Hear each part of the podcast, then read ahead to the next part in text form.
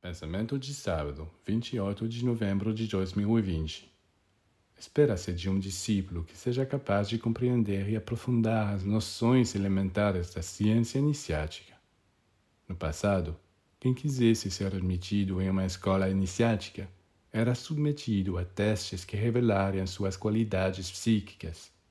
Por exemplo, ele foi trancado em uma sala após colocar uma figura geométrica na sua frente círculo, quadrado, triângulo, e ele teve que interpretá-la. Ele foi deixado lá com um pouco de comida e água, e alguns dias depois foi solicitado que explicasse o resultado de sua meditação. Dependendo de como ele interpretou a figura, ele foi aceito ou não na escola. Agora, as escolas iniciáticas estão abertas a todos, o que é por um lado bom, porque todos, ao seu nível, podem, se forem sinceros, encontrar pelo menos uma verdade que lhes permita progredir.